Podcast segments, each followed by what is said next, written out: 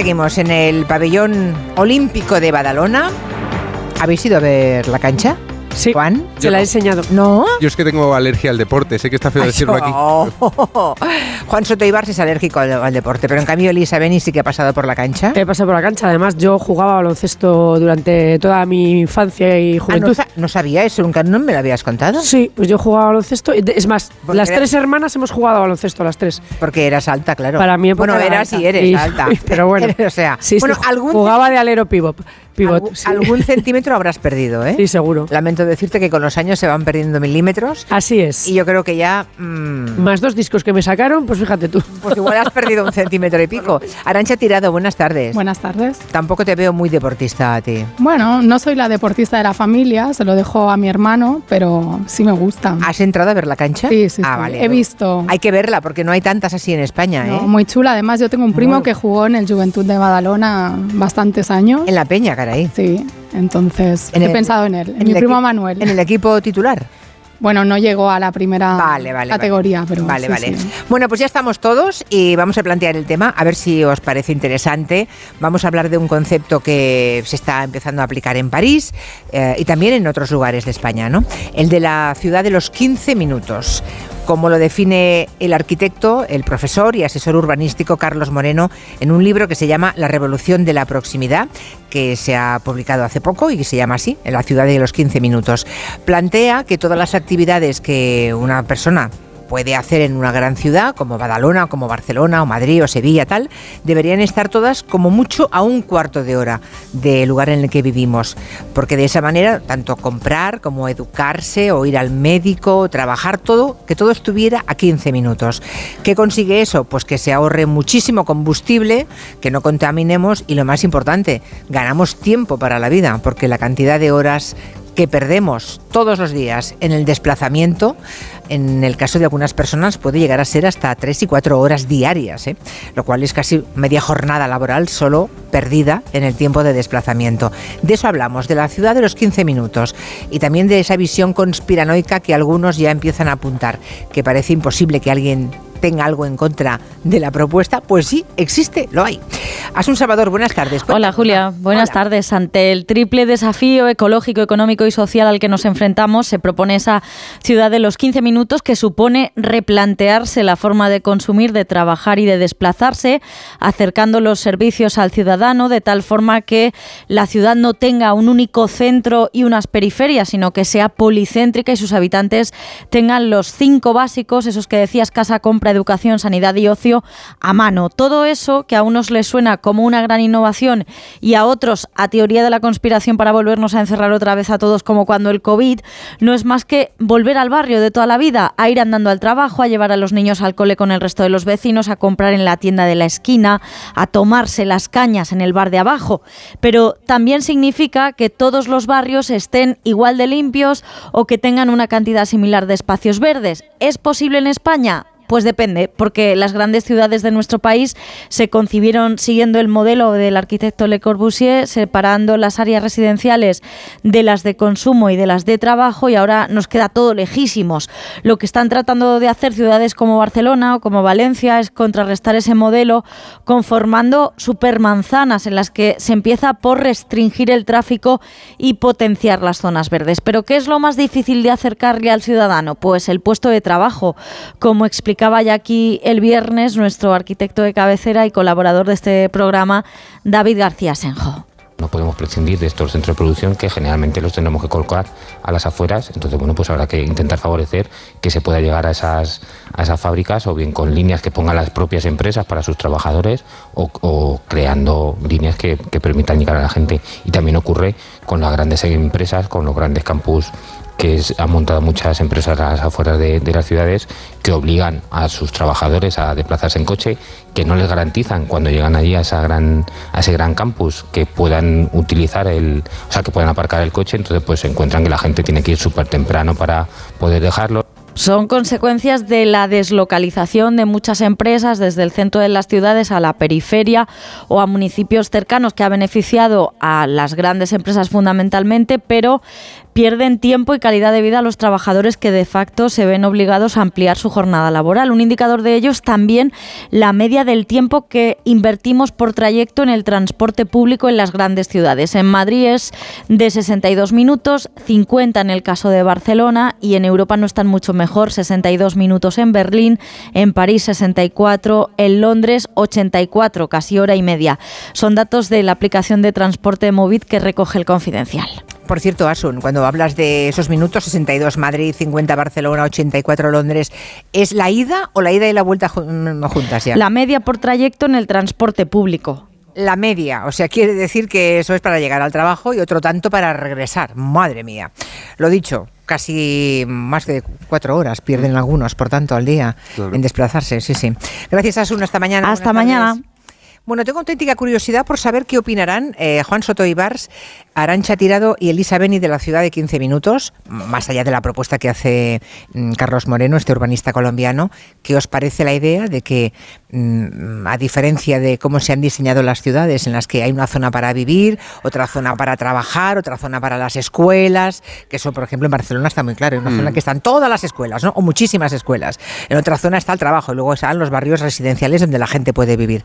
Que en lugar de eso, en un mismo barrio haya la escuela, el trabajo, las tiendas para comprar, el colmado de la esquina, el bar, en fin, todo eso. Mm. Curiosidad auténtica por saber vuestra posición. ¿Por quién empiezo? ¿Por Juan Soto Ibars? Venga, Vale. va. Yo, yo tengo el, el libro de, de Moreno. De Moreno. sí, está en- publicado en Alianza. Se llama La Revolución de la Proximidad. Sí. Suena muy bonito. Y al saber que íbamos a, a, a ¿Te lo has discutirlo, leído? lo- no, bueno, lo he ojeado, claro. no he podido leerlo Sí, entero. ya. También he leído las entrevistas que ha concedido. A mí me parece que es una idea tan bonita que me cuesta creer que se puede hacer verdad, como tantas otras ideas muy bonitas. Eh, no entiendo la conspiranoia o la entiendo en la medida en la que todavía tenemos caliente la herida de los confinamientos y de todas estas cosas que nos han pasado con el COVID.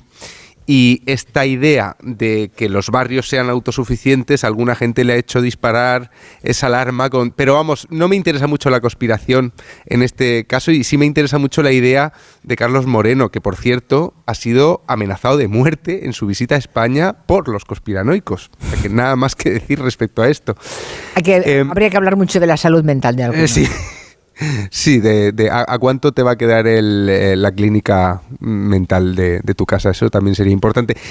La idea es muy bonita, es tan bonita que uno mira la ciudad y lo que parece distópico es las ciudades en las que vivimos, ¿no? La- eh, eh, los conspiranoicos están diciendo que esto es como meternos en guetos, que se ha montado una, una, una cosa de distopía, pero a mí me parece más distópico una ciudad como Barcelona hoy, donde el alquiler está al precio que está, los trayectos son los que habéis dicho, y eso es la media. Hay gente que tiene que recorrer el doble de, Sí. de- de- de estos trayectos, y donde claramente ya hay guetos. Es que se habla, eh, esta conspiración está hablando de los guetos como si no los tuviéramos Como si delante no de las narices. sí. Como si no hubiera unas diferencias atroces entre los barrios, como si no hubiera zonas desangeladas sin el metro, sin un transporte público que funcione razonablemente bien, como si no hubiera personas que trabajan en el centro de camareros y que tienen que moverse pues hasta Badalona cada día do- dos o tres veces O más lejos, o más lejos. o más lejos para trabajar porque los precios cerca del lugar de trabajo son imposibles. Entonces, este es el problema. De manera que las eh, soluciones o, lo- o los, o los proyectos que plantea Moreno a mí me parecen preciosos, pero me parecen muy alejados de la De vida. la realidad. Claro.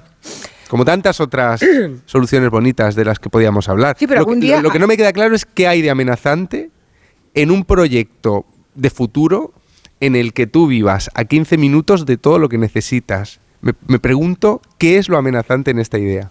No lo entiendo. Hombre, a mí amenazante me parece que no hay nada, porque me parece que en realidad es marketing sobre un concepto que es antiguo y que además ya existe en el centro de casi todas las ciudades europeas. Eh, porque el problema sería extender ese concepto al resto del mundo, pero el centro de las ciudades europeas está basada en eso. ¿Por qué todo el mundo quiere vivir en el centro de las grandes capitales? Porque el centro es un lugar de 15 minutos, porque a 15 minutos de tu casa lo tienes todo. En el Pero es que centro de en Madrid, una fábrica. en el centro de Madrid, a 15 minutos, lo tienes todo. Eh, puedes tener el trabajo, tienes los centros educativos, tienes los centros de salud, tienes los centros deportivos, lo tienes todo. Eh, y encima tienes, pues, los, eh, no sé, un teatro grande y un no sé qué. Es decir, que eso ya sucede en el centro de todas las ciudades. luego hay otra cosa muy parecida al concepto de, al concepto que plantea, que plantea Moreno, ¿es, no? Sí, Carlos eh, Pues es la ciudad de provincias. También está inventado. La ciudad de provincias es así. De hecho, Carlos Moreno dice que, y la Unión Europea, en algunos de los papeles que le planteó, que la ciudad ideal, de hecho, he leído un titular, Europa quiere que tu ciudad sea como Logroño. Eh, bueno, pues claro, es que yo ya conocí la ciudad de 15 minutos, de hecho me fui, he de deciroslo, eh, porque ya sabéis que hace mil años que no vivo en Logroño. Eh, pero quiero decir que ese concepto ya está inventado. Mm. La cuestión es... El futuro es por Qué, Claro, ¿por qué nos vamos, ¿por qué nos vamos de la ciudad de 15 minutos? A lo mejor es porque todo no todo no te lo no te lo da la ciudad de 15 minutos. Eh, la ciudad de 15 minutos. A lo mejor porque te puedes encontrar con tu ex, a diferencia. Efectivamente, a diferencia que Madrid, donde no te lo encuentras, ya te lo digo yo. Ya. Bien. Eh, pero aparte de, aparte de eso, y supongo que en Barcelona tampoco te lo encuentras si no quieres. Pero digo que aparte de eso, eh, eh, ese concepto existe. Y luego está el tema de, bueno, lo tenemos todo, decías tú, el trabajo, el tal. Claro, pero pasa una cosa, y yo se lo recomiendo a todo el mundo que se va a vivir a una ciudad. Nunca cojas el trabajo, la casa al lado del trabajo. Tú cómprate la casa o alquila donde te guste vivir. ¿Por qué? Porque al final del trabajo te echan o te vas y te vas a otro que te pilla ya desmano de los 15 minutos. Y entonces estás fastidiado.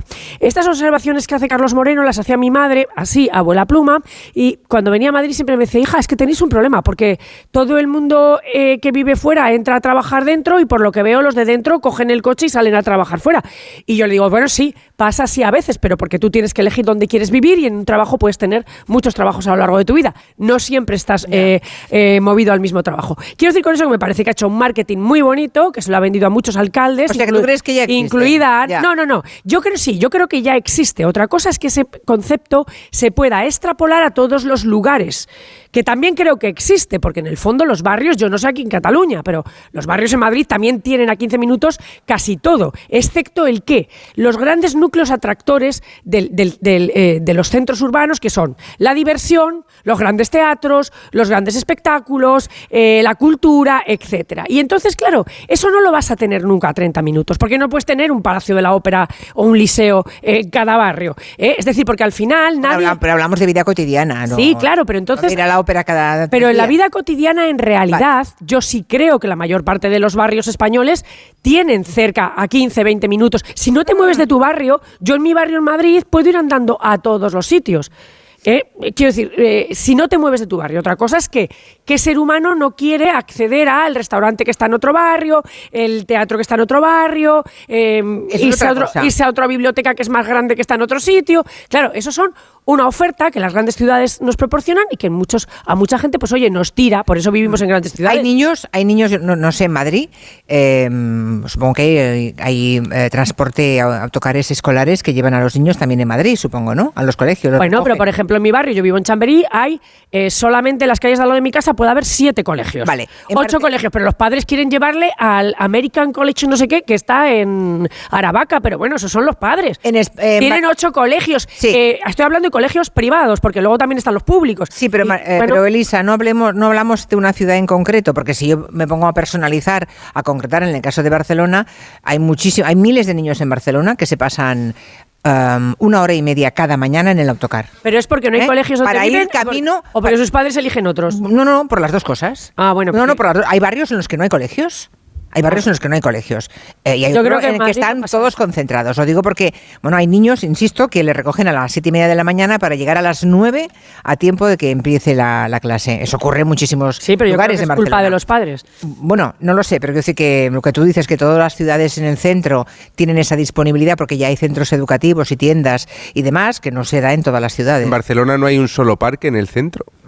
Entonces, por eso. Bueno, pues tenéis un urbanismo Arancha muy tirado. bonito, Le toca Arancha. Muy moderno. No entréis en debate todavía. Arancha, ¿tú cómo lo ves, la propuesta? Bueno, a mí me parece que si esa concepción europea de la ciudad que planteaba Elisa ha existido o existe, claramente está en peligro O sea, lo que vemos es, al menos por ejemplo en el caso de Barcelona, que en el momento en que Barcelona, a partir del 92 sobre todo, se convirtió en una ciudad de referencia mundial y atrae millones de personas cada año que vienen a hacer turismo, eh, tenemos un parque temático en lugar de una ciudad donde el centro de la ciudad ha dejado de ser lo que era en algún momento, es decir, un lugar para ir a pasear, para comprar, eh, pequeños comercios, con comercios tradicionales, para, pues las Ramblas es un ejemplo clarísimo, ¿no? Donde está la sede de Onda Cero, pues para ser un lugar donde solo hay tiendas de souvenirs, grandes eh, comercios y donde mm, cada vez menos gente de Barcelona puede vivir, porque también están implantándose estos modelos de Airbnb, de alquileres. Madrid está en la misma, Madrid llegará a ser Barcelona en ese sentido. Yo cuando vivía en el Borne Todavía tenía no os que... dais cuenta, Elisa, pero Madrid lleva todo el camino de convertirse en lo que está ocurriendo en Vale, pero entonces lo que nos sobra son los de fuera, no la No, ciudad. no, no, no, no, no, el sí, sí. modelo de No, desarrollo. No, no, pero el modelo de desarrollo es, eh, estáis hablando todo el tiempo del turismo, no de los que vivimos en la ciudad. No, no, de sino de el los turismo que cambia la ciudad. sino ¿Puedo- de los puedo- que quieren, Bueno, sí, de tiene los- que acabar, tiene que acabar. es otra cosa. No interrumpas, Sí, no, por es favor. que el- en- no es una cuestión contra los de fuera, sino que si ocupan el espacio para pisos turísticos, pues obviamente las personas que quieren alquilar con un precio más o menos racional no pueden porque hay gente, incluso fondos de inversión que están detrás de todo esto, que compran pisos pues para, para sacar dinero. Y los barceloneses tienen que irse a hora y media en coche para poder ¿Qué vivir. sucede? Que las periferias se hacen cada vez más amplias. Y eso también va de la mano, exacto, de un fenómeno que es el vaciamiento de, bueno, aquí en España hemos hablado ¿no? de la España vaciada, el vaciamiento, que son procesos ya de larga data del mundo rural a las ciudades y que en, estos tiempos está dando lugar a que ciertas ciudades en el mundo, más allá de Europa, estén convirtiéndose en megalópolis, en grandes urbes, que también atraen a millones de personas, con lo cual se genera un tipo de ciudad muy determinada que también vacía esos centros porque llegan capitales de, de fuera a comprar, a invertir. Pienso en el caso de Canadá, que incluso recientemente ha regulado ¿no? al respecto para evitar pues, esa presión para la gente que vive ahí. Y además, eh, tenemos que ver que el modelo norteamericano de ciudad es muy diferente y está basado en algo que apuntaba Carlos Moreno en sus entrevistas, porque él es latinoamericano y América Latina está muy influida por lo que pasa en Estados Unidos, que es el modelo que se basa siempre en un transporte a través del coche. Porque detrás de eso hay una planificación que tiene que ver con la pujanza de la industria petrolera, con la pujanza de la industria automovilística, que son sectores muy potentes de la economía y que en un momento de crisis del petróleo, por decirlo así. De, de esta eh, sociedad basada en, en los recursos fósiles, donde se plantea también que hay que ir hacia una transición energética y una transición que implica muchas otras cosas, pues yo creo que este tipo de propuestas van más allá de lo inmediato y siempre cuesta que las personas que tienen una visión un poquito más cortoplacista puedan entender estos debates que, como él dice, son debates de, del futuro, de políticas públicas que ahora nos parecen utopías, pero que a lo mejor se van a acabar imponiendo por la misma necesidad ¿no? de, de la vida, porque estamos hablando al fin y al cabo, ojo, de tiempo de vida, que es algo que es tan preciado o quizás más para nosotros como seres humanos que cualquier recurso. Y que contamina- cualquier y contaminación, ¿eh? Claro, y un desarrollo sostenible que también podríamos debatir. sí. Hay, sobre hay eso. una cosa que, que- que me he acordado, no recordaba que cuando yo vivía en el Borne, me fui de allí por el tema este que estaba comentando Arancha del- de la gentrificación. Yo sí podía seguir pagando el alquiler al precio que me lo ponían a mí, ah, estaba todo mucho más caro que donde yo vivía, pero me fui porque tenía que andar precisamente 15 minutos para comprar el pan. Porque ya no había panaderías hasta, bueno, casi tenía que ir hasta Portal del Ángel. O era de Ah, diseño, o, ¿no? o era- sí, o era- eran panes de esos, mm, sí, sí, eh, panaderías de turistas. Pero, ¿qué pasa con este proyecto? Estamos hablando de, a, partir de la obra de, de Carlos Moreno, que repito, es muy atractiva, pero tiene los problemas que le veo yo a casi todo lo de la Agenda 2030, que es que se basa en unos cambios sociales que hoy por hoy parece que están a muchísima distancia. O sea, para conseguir estas ciudades de 15 minutos que Carlos eh, Moreno plantea, fíjate lo que dice él mismo en el libro, ¿seremos capaces de construir una ciudad y una vida urbana humanas, sostenibles, socialmente inclusivas, que pongan la tecnología al servicio de la calidad de vida? ¿Estaremos en condiciones de ofrecer resistencia a las consecuencias del cambio climático? Fijaos, son, son todo proyectos de máximos. Entonces, claro, como dirección parece una muy buena dirección, igual que casi todo lo que plantea la Agenda 2030, ¿no? que es ir a un mundo más sostenible, más inclusivo, con más derechos sociales, etcétera, etcétera, etcétera. Pero ¿hacia dónde estamos yendo? Me, me parece muy, muy interesante lo que ha dicho Arancha. Por ahora estamos yendo en dirección contraria. Las ciudades no se han diseñado solo con el proyecto eh, este de la ciudad colmena, de Le Corbusier. Ese es el centro de las ciudades. Las ciudades en las que vivimos se han diseñado por aluvión aluviones, aluviones, aluviones de gente del campo o de la periferia que se iba acercando y construcción de barrios hacia afuera, ¿no? A los que los servicios públicos, por ejemplo, en el caso de Badalona, eh, tardaron muchísimos años sin llegar. Aquí no había metro. La misma Barcelona, ¿eh? Yo vengo de un barrio donde el metro claro. tardó bastante. Y ciudades que van creciendo y devorando a los eh, pueblos que tienen alrededor. Véase Madrid con Leganés, con... En fin, eh, esto está pasando en todas partes. En Barcelona la limitación viene por la orografía también, ¿eh? porque tenemos el mar, tenemos el mar y la montaña, no se puede crecer mucho, pero Madrid desde luego sí. Sí, sí, termino con esto. Sí.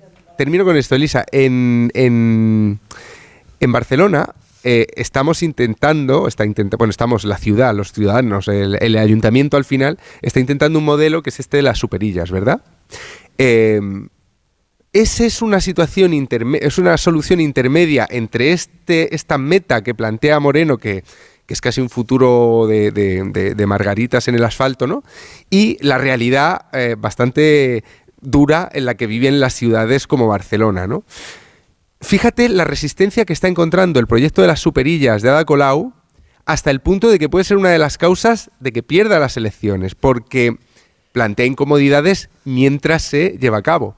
Pero yo me estaba acordando de que vivía en Madrid cuando Gallardón soterró la M30 seguro que Elisa se acuerda de las cosas que se decían. Bueno, Esperanza Aguirre, acuérdate cuando Aguirre dijo, me consta que hay personas perdidas dentro de la M30 que llevan meses sin poder salir. Claro. Aguirre le criticó. Este tipo de cambios, a nadie le gustan las obras en la ciudad, a nadie le gusta que le cambien el trazado de una calle, a nadie le gusta si está acostumbrado a pasar en coche por aquí, Aunque que de pronto no pueda. muy buena. Pero cuando pasan 10 años, nos parece intolerable haber vivido de otra manera. O sea que vamos a ver cómo sale esto de las superillas. Vamos a ver si, en caso de que pierda Colau las elecciones municipales, el próximo alcalde sigue con el proyecto, porque muchas veces la... Pero fíjate, eso que estás diciendo de las superillas eh, es otro tema, ¿eh? Es otro tema que, planteo ahora, pero que creo que es interesante. Eso que provoca el cortoplacismo de los políticos. Si proponer una obra que a 10 años vista eh, eh, sabemos que va a ser magnífica para los ciudadanos y para el tipo de vida, pero te das cuenta de que para hacerla vas a pisar todos los callos y meter el pie en todos los charcos, ya no lo planteas. Con lo cual estamos con el cortoplacismo, de modo que nunca modificaremos el futuro. A ver, porque ya no, porque eh, estos señores hablan de superislas, ¿eh? Quiero decir que decís todo el rato superilla y no se entiende, pero el concepto es superisla, que se entiende un poco, ¿no? Es como la isla es a la medida humana, es el territorio a la medida humana y superislas es la ciudad en las que se han es supermanzana. supermanzana. O supermanzana, o sea, son las manzanas del ensanche de Barcelona del Plan Cerdá, ¿vale? Mm, bueno, en, su parte interior hay zonas que están muy desaprovechadas que se pueden convertir en auténticos jardines y en la parte exterior lo que intentan es que no sean transitables para el tráfico rodado, sino para que las personas puedan pasear. Esto es para que, Pero de momento, para que nos entendiera el de Badajoz. Sí, estabais todo el rato hablando de las superillas y... Sí, bueno, las, supermanzanas, ¿eh? manzanas pensadas para que la gente las transite, pero de momento lo que ocasionan es unos cacaos de tráfico que ni te cuento lo que es en Barcelona ahora mismo. ¿eh? El tema de esto es hasta qué punto se puede hacer eh, una especie de ingeniería eh, social o urbana urbanística sin que haya un consenso entre, eh, entre todos los partidos de manera que haya una, una, continuidad. Porque claro, ahora ya no puedes llegar, no puedes llegar eh, eh, como si es el Marqués de Salamanca y dices, pues compro esto y lo derribo todo y voy a hacer yo aquí un trazado como el de París que me gusta. Pues estas cosas ya no se pueden hacer, es decir, no, no. se puede llegar y decir, pues derribo esto, ya lo hacemos de esta manera que quedará mejor. Por lo tanto, lo que hay que ir es adaptando lo que tenemos, ¿no?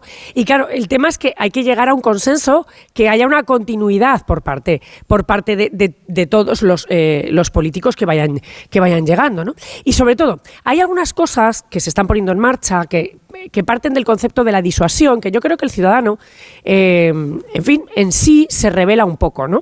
A mí me lo han dicho así, pues muchos taxistas me lo dicen, pero bueno, es así un poco. Lo de, están cambiando todo esto para que no podamos entrar con el coche. Claro, están haciendo eh, carriles bici, calles que tenían seis carriles las están dejando en dos. Y la, nadie no, se interpreta como me están dando más ciudad, sino se interpreta como me están impidiendo que entre yo que vivo fuera, yo que tal. Entonces, de alguna manera se, se interpreta como una una agresión. Una agresión para el que no puede vivir en el centro, porque a mí me da igual cuántos carriles tenga la calle. Yo igualmente voy a ir andando. Pero el que, el que viene desde fuera, desde, desde fuera de la M30, ese se siente excluido. Dice, se lo están quedando para ellos solos, yo no voy a poder entrar. Y entonces, claro, lo vive como una agresión. Y, y, es difícil llegar a ningún, a ningún acuerdo si Carmen hace una cosa, el que viene después hace otra, eh, ahora el que llegue cambia no sé qué. En fin, eh, eh, eso es así y, creo que hay que tratarlo. Y luego, con respecto a lo que decía Arancha, a mí me parece que más que un concepto que no se entienda, es que es un tema, como siempre, de dinero. Es un tema económico, es un tema de avaricia, de la avaricia de los que, de los que quieren sacar, no, no, no dinero, sino cada vez más dinero de los eh, pisos que tienen, de los locales, etcétera, y que por lo tanto, sin ningún freno, pues los pueden poner. Y claro, son ellos los que están, los que le están esquilmando el espacio a sus propios conciudadanos. Y luego está la duda esa de eh, la invasión de turistas, que por supuesto en Barcelona es muchísimo mayor de lo que es en Madrid, o se nota más al menos porque en Madrid, excepto unos sitios muy puntuales, no se vive como se vive aquí, que yo lo he visto, las Ramblas, etcétera. Eh, si eso, que es la extrema democratización del viaje, es decir, todo el mundo por 30 euros puede venir a Barcelona eh, y ver Barcelona y pasear por Barcelona y llenar las ramblas, si eso que por una parte es tan democrático y que ha llevado al proletariado la posibilidad de viajar a Londres, de viajar a cualquier gran ciudad, eh, ha de mantenerse así o si restringimos esa llegada, esos precios de los hoteles, eh, porque el Airbnb tiene cosas más económicas, etcétera, de manera que restringimos que una parte de esa población pueda moverse tanto. Que eso ya no parece tan bonito, pero sin embargo el habitante de la ciudad a lo mejor sí se lo parece. Vale. digo que son cosas así. ya está restringido por el precio, ¿eh? porque los Airbnb en Barcelona están más caros que los hoteles, ya no son baratos. Eso era cuando nos metieron la, la No lo sé, nunca he estado en un Airbnb. Sí, sí. Como el Cabify, ¿no? Como el Cabify, como el Cabify, o Uber, efectivamente. Primero nos engañan y cuando han desmontelado todo el servicio que existía previamente, marcan ellos los precios, todas ¿verdad? Estas aplicaciones de teléfono inteligente han demostrado ser muy mm. inteligentes, bueno, Oímos unos cuantos mensajes, te doy la palabra, Arancha. A ver, ¿qué dicen los oyentes de la ciudad de 15 minutos? El problema no es el centro, el centro ya es 15 minutos. El problema son todos los paus que hay alrededor todos los paus alrededor se han montado con el, concepto con el concepto americano. Prácticamente no hay tiendas, somos muchísima gente y todo es ir a comprar al centro comercial que está en el centro del puñetero Pau. Encontrar una panadería a menos de dos kilómetros de casa en muchas, veces es casi imposible. O sea, en ciudades menos 15 minutos, pues eso, volver a los antiguos barrios de antes y no el nuevo urbanismo que se llevó a partir de los 90. Yo voy a hacer ahora tres años trabajando en remoto. Ya no sería teletrabajar porque me desplacé, entonces considero que trabajo en remoto. Con mucho éxito y todo muy bien y creo que hay muchísima gente que podría teletrabajar o trabajar en remoto y no lo está haciendo porque la empresa no lo permite. Y eso sí que es una solución muchísimo más efectiva que el plan de 15 minutos porque de un plumazo permite que el trabajador se desplace a zonas mucho más conciliadoras para, para ese trabajador. Personalmente yo creo que en las ciudades pequeñas los 15 minutos se cumplen, desde luego pero en las ciudades grandes, si, nos, si hablamos pues de, no sé, Madrid, Barcelona, Valencia, lo más importante es que yo creo que hay muchos niños que desgraciadamente viven en barrios, no tienen acceso a zonas verdes y habría que priorizar zonas verdes a 15 minutos. Aracha. Sí, bueno, en relación a este tema del consenso político, yo lo veo difícil porque de hecho Obviamente hay diferentes partidos políticos que representan diferentes sensibilidades y diferentes maneras de concebir la vida, las relaciones humanas, las relaciones sociales, económicas, laborales, etcétera. Entonces, aquí incluso dentro de la izquierda hay diferencias. Ada Colau tiene que gobernar pues también con el Partido Socialista y entre ambos partidos hay grandes diferencias y seguramente también en el mismo consistorio de Barcelona, eh, pues cómo se ve eh, la velocidad a la que hay que insertar esos cambios que implican cambios de hábitos cotidianos o cambios de mentalidad que pueden mm, quitar votos de cara a las elecciones, también hay diferentes visiones ¿no? dentro de Barcelona en Comú, me parece. ¿Por qué? Porque es difícil de asumir em, para nosotros como ciudadanos que ya, sobre todo pienso, ¿no? en ciertos barrios donde la gente pues mm, barrios de la periferia, barrios obreros, la gente bastante tiene con ir a trabajar, llegar a fin de mes y ahora viene el ayuntamiento y le dice que tiene que cambiarse el coche porque su coche contamina y entonces, ¿cuál es la lectura de la persona? Es como, yo no tengo dinero para comprarme otro coche. Mm. O sea, me parece muy bien el tema de la ecología y tal, pero claro, esto entra en choque con unos intereses concretos que a veces no, no, no implican que tú no quieras ser ecologista o que no quieras reciclar, ¿no? Entonces, ahí, por eso los taxistas también dicen, que es cosa de pijo progres, ¿no? Exactamente, y ese es un gran problema que tiene la izquierda, ¿no? De conciliar eh, unas, unas máximas que, como decía Juan, suenan muy bonitas, pero que hay que hacer, yo creo, pedagogía para entender que no es solo un brindis al sol, es que estamos hablando de cuestiones muy importantes como el cambio climático, como el nivel de emisiones que está estudiado. Yo he vivido en Ciudad de México, una gran urbe donde los desplazamientos no son de media hora a una hora, son dos horas de ida, dos horas de vuelta, si te va bien. O más. Y, los niveles de... Sí, exacto. Y los niveles de contaminación, a veces tú no podías ni respirar bien en la calle. Esto es lo que tiene, ¿por qué? Porque todo el mundo que puede, que es una minoría dentro de esa sociedad, pero son muchos, esa clase media mexicana que tiene a lo mejor un coche por cada persona en la familia, es decir, pueden tener cuatro coches perfectamente o cinco, pues quiere coger su coche y ves un montón de gente en medio del tráfico sola en un coche en lugar de optimizar, cierto, porque no hay un buen transporte público, porque no llega el metro a todos los lugares. Entonces, se tienen que hacer políticas públicas que ayuden a la gente, que también hagan entender a la gente que esto no es solo un tema de cuatro pijo progres, sino que no, si no podemos respirar, no podemos respirar ninguno, ¿no? Pero, hablando de, hablamos de civismo, de formación ciudadana, de educación. Y de consensuar que, todo se haga una velocidad. lo que estamos hablando. No, pero que se haga una velocidad en la que se pueda asumir. Es que cuando yo hablo de ingeniería urbanística social es porque probablemente quien lo esté viendo muy claro y lo vea muy bien y lo entienda y lo vea a, futuro, quiere eh, imponer de alguna manera a su velocidad algo que parte de la población a la que va destinada no entiende. Pero la gente que está preocupada por los temas medioambientales lo que dice y repite y es cierto es que ya vamos tarde. Sí. O sea, es que Pero por ejemplo ahora la Unión Europea va a prohibir la, la, la, la fabricación de coches de, de, motor de gasolina y de, y de gasoil. Sí. Y si te lees en qué estado de desarrollo está la industria del coche eléctrico, piensas, te das cuenta de que es de que es un brindis al sol. Pero que también puede ser contaminante, eh, ojo. primero, no hay litio para las baterías en el planeta. Segundo, no hay cobre para los cargadores de baterías en el planeta. Pero se acabará, yo creo que, eh, que socialmente se acabará cambiando. Por ejemplo, los jóvenes ahora, los más jóvenes, no, no se compran coches, aunque puedan. ni siquiera se sacan el carnet de conducir. Ni se sacan el carnet. Quiero decir, piensan de otra manera. Probablemente bueno. simplemente el relevo generacional ya haga descender de alguna manera eso de lo que hablamos, tenemos sin imponerlo. tenemos que hacer una pausa, a ver si hay algún mensaje más de los oyentes y, rematamos desde el pabellón olímpico de Badalona.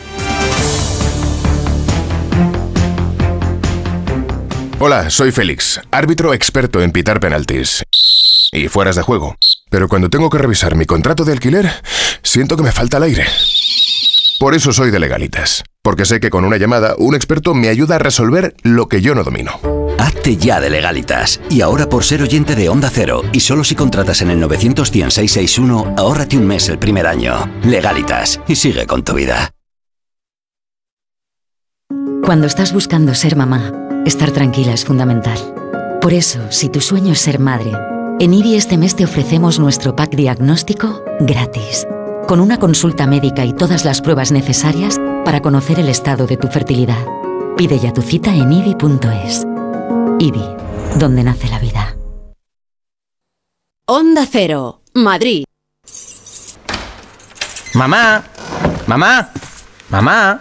Nada, que no hay manera de pillarte en casa. Se nota que moverse por Madrid ya no cuesta nada. Ahora el abono transporte para mayores de 65 es gratuito, porque hoy se sale, y mañana, y pasado. Consorcio Regional de Transportes, Comunidad de Madrid. ¿Quieres ventajas exclusivas en Brico de Po? Únete a nuestro club y disfrútalas. Y además, si eres profesional, tenemos un club exclusivo para ti, Brico de Po.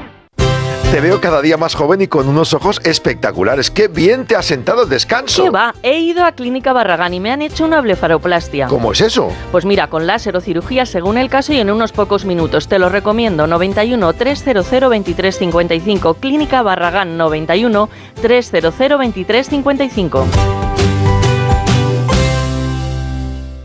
A la hora de alquilar, ¿eres un aventurero en busca de que te paguen el alquiler? ¿O confías en la única empresa que mantiene la morosidad en 0% en el alquiler? Cada día somos más los que disfrutamos de la protección de alquiler seguro. Llama ahora al 910-775-775. Alquiler seguro. 910-775-775. Clínica Oliver y Alcázar. Especialistas en implantes para pacientes con muy poco hueso. Cirugía mínimamente invasiva con prótesis definitiva en un mes como máximo. Diagnóstico gratuito y financiación. Consulte su caso en el 91 564 6686 o a través de la página web oliverialcázar.com. Más de 30 años de experiencia. Si tiene joyas de firma o artículos de oro y plata, llame al 91 534 6706 o vaya a la Plaza San Juan de la Cruz 9. Si tiene joyas de firma o artículos de oro y plata, llame al 91 534 6706 o vaya a la Plaza San Juan de la Cruz 9. Le pagarán el mejor precio al momento. Y también bolsos de Vuitton, Chanel y Hermès. ¿Necesitas una reforma integral? En Pedro Lanceros te ayudamos a hacer de tu casa tu hogar. Reformamos tanto viviendas como edificios y te asesoramos personalmente durante todo el proceso para lograr los mejores resultados. 91 411 1942 o pedrolanceros.com. Pedro Lanceros, nuestra experiencia y tu fidelidad, la clave de nuestro éxito. Hola, ¿qué tal? ¿Quieres adelgazar con una sonrisa? ¿Quieres adelgazar y no volver a recuperar? ¿A qué estás esperando? En Cuerpo Libre vamos a solucionar tu problema. Vas a adelgazar y vas a sonreír. 91 192 32 32 40% de descuento. 91 192 32 32. Adelgaza con una sonrisa.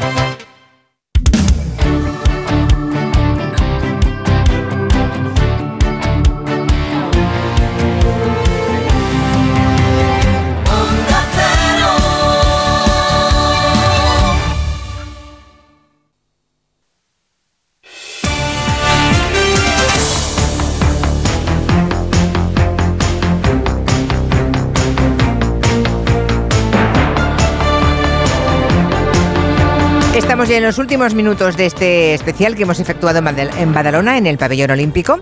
Estamos hablando de si ese modelo de proximidad, la ciudad a 15 minutos, es posible en un mundo cada vez más globalizado.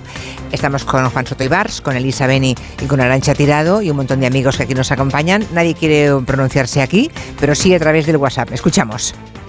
Bueno, pues acabo de darme cuenta de que yo vivo en la ciudad de los 15 minutos, hace 35 años.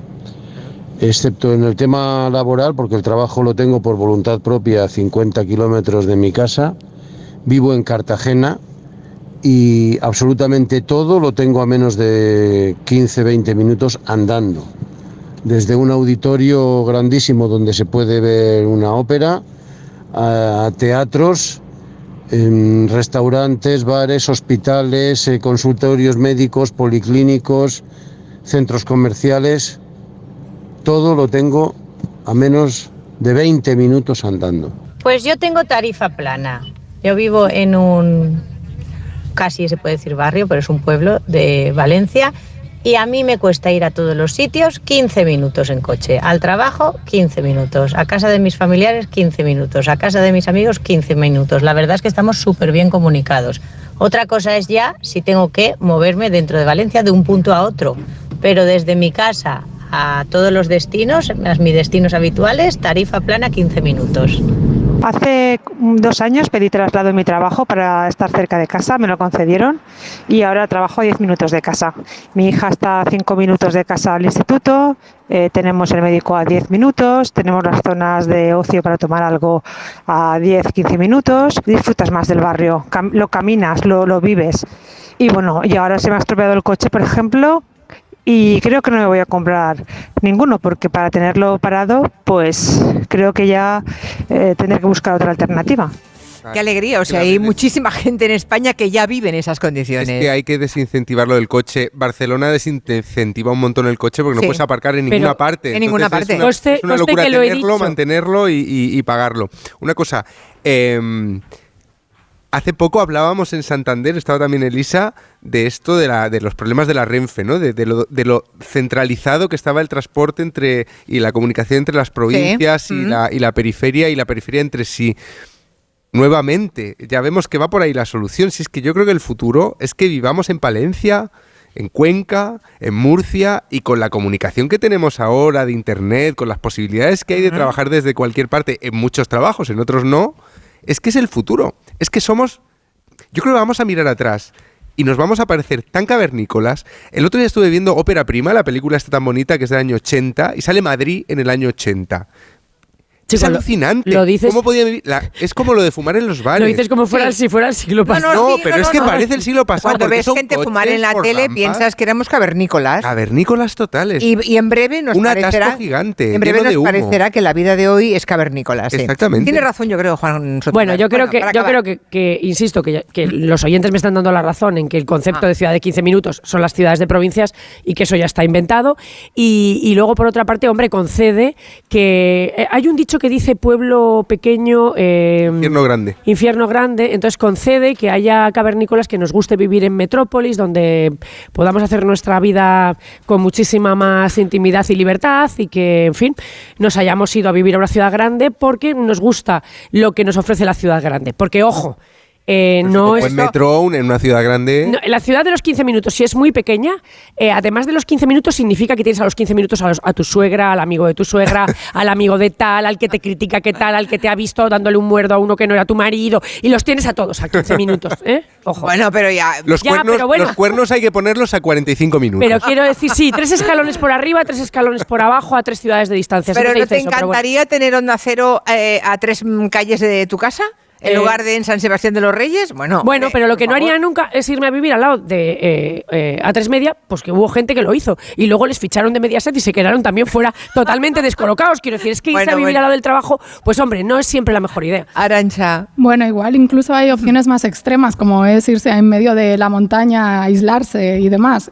Y bueno, aparte de las ciudades de provincia, yo diría, ¿el futuro no será quizás volver también a los pueblos, como sucedió después de la pandemia, que hay gente... Eso que dice. Conmigo no cuentes. Porque- Eso que dice Juan. Y, Conmigo no cuentes, y es muy paradójico cómo estamos viendo cosas de futuro que en realidad es volver un poco al pasado. Mm. Pienso, ejemplo, cuando tú vas a, a la tienda con el vidrio a comprar a granel. Es porque sois jóvenes y os parece novedoso. No, no, a mí no me si parece ya lo hubierais novedoso. vivido, Yo lo he no- vivido. Yo en los años 80, en mi infancia, en el pueblo de mi padre, iba con el cacharrito a la señora que ordeñaba la vaca y te vendía la leche. Y eso en muchas partes del norte de Europa, que lo que había que como- hervirlo, si no la hervías bien, te daba la Sí, no sé sí, qué sí. y te Pero da te igual, morías. pensemos en los garbanzos, en cualquier otra Ya. cosa. Que en el norte de Europa y en otros países que vemos desde aquí como más avanzados, ya es tendencia. En cambio, esto que nos vendieron como Las tiendas de, de a gran- tener las tiendas de un montón de plásticos envueltos, Bueno, esto está yendo para Lo que atrás, pasa que ¿no? Copenhague es un pueblecito, Oslo es un pueblecito en comparación con nuestras ciudades. Bueno. Son ciudades muy pequeñas. No, Eh, pero en grandes no, no. ciudades también estadounidenses y demás, o sea, Nueva York. Bueno, pues, o sea, eh, Es que en, yo pocos, me- en que me pocos parece- años, en pocos años, Elisa, por ejemplo,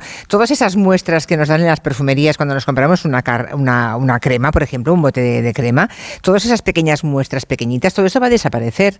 Ah, Lo que no va a desaparecer es los el envoltorio pequeños- que seguirá por ahí en el agua no, flotando. lo- bueno, los pequeños contenedores que hay, por ejemplo, para aceite, para una sola ensalada, todo eso va a desaparecer. Pero todo que- volverá a las vinagreras encima de la mesa. Vale, pero si me porque parece, estará prohibido. Me parece todo estupendo. A mí esto no me preocupa. Lo que me, lo, Hombre, lo- sí. Lo que sí, no, no, no. lo que estás decir, diciendo no, no, no, no. del A mí- cristal y devolver los, el cristal de los Sí, yogures yo- y de las botellas. De los yogures de Danone que hacían clon, clon, clon en la malla cuando los llevaba. ¿cuál es el problema? Sí, no, no, ninguno. Si no tengo ningún problema con eso. Eh, porque es que además eso no va a ofrecer problemas. Va a ser lo de siempre. Alguien tendrá que ir a la tienda a cambiarlos y a otros les vendrá el señor de- del repartidor con las cajas y se lo cambiará en su propia casa y le abrirá la chica la puerta y no se enterarán de que se lo han cambiado. Es decir, eso no va a cambiar para nada. Pero eh, quiero decir que va a molestar más a, los, a, a determinadas poblaciones que a otras. ¿eh? Las otras lo van a seguir solucionando estupendamente. Eh, digo que muchos avances que parecen que son avances que ahora nos parecen muy poco sostenibles, en realidad son avances que han beneficiado a determinadas capas de población más. Y entonces que cuando los vayas quitando vas a perjudicar también Mm. a esas. Yo lo único que digo es que efectivamente eh, eso que parece tan bonito del pueblo y vuelvo al pueblo y no sé qué y tal, los pueblos pues tienen sus terrores y el que ha vivido en un pueblo lo sabe y aquí lo dejo. Y entonces, Sí, pues sin oye, ningún romanticismo. pues ¿eh? estupendamente, Tampoco. pero que es que hay gente que no queremos vivir en pueblos. o sea, Pero hay que mucha nos- gente que, nos quisiera queremos- seguir viviendo en su pueblo y no puede hacerlo Sí. porque no hay buena conexión a internet, no hay buena conexión de transporte público. Renfe lo sabemos cómo funciona. Yo el viernes voy a Vigo, voy a ir en tren y voy a tener que ir a Madrid y luego de Madrid, bueno, no sé, espero llegar. 8, 9 o 10 horas, ¿no? Sí. Es todavía peor que yo tenga que ir a Valencia, como tenemos que ir a hacer este programa dentro de 15 días, y que la única manera que tengo de llegar a Valencia en menos de 4 horas desde Barcelona, que estamos a 300 y pico kilómetros, sea coger un tren que sale a las 6 de la tarde. Solo tengo un Euromed que tarda 2 horas 40. Barcelona, Valencia. Dos Bueno, horas el 40. corredor, normal, el corredor mediterráneo llevan desde que yo era pequeña con el, resto- corredor mediterráneo. El resto de trenes duran cuatro horas ese viaje, desde Barcelona. ¿Os parece normal? No, eso no Me parece dicen, normal, es mejor pero- que vayas a Madrid, Madrid-Valencia. Barcelona-Madrid, Madrid-Valencia. ¿Les parece normal? No. ¿Les parece bien diseñado Bueno, pero, país? lo que, no, pero lo que hay que buscar es quién, quién no ha querido que se haga el corredor me- mediterráneo, que se lleva hablando. Es más, que la Unión Europea debía, tenía mucho interés en unir eh, la costa francesa con eh, Algeciras, etcétera. ¿Por qué no se ha llevado a efecto eso? ¿Qué intereses urbanísticos, eh, de ventas de terrenos, urbanísticos de no, no. sé qué? Sí, claro, porque ahí hay que hacer- ampliar vías, hay que hacer, hay que hacer cosas. Entonces, o, o ¿qué es lo que que ha pasado? ¿Algo hay? Seguramente. O un castigo político, no lo sé. Pero el caso es que todos pringamos. Eso es ¿verdad? un poco conspiranoico. No, no Sí. es conspiranoico. Eso es un poco conspiranoico. Es hasta realista. Hace mira que 30 te años tampoco había También, batalla también, campal, era con los vascos. De todas maneras, cuidado con las conspiraciones que algunas se cumplen. ¿eh? Sí, vale. Sí. Bueno, eh, señores de Badalona que nos han acompañado en este pabellón olímpico, muchísimas gracias por la acogida. A vosotros por venir hasta aquí a hacer este gabinete y hasta la próxima. Que vaya muy bien. Muchísimas gracias.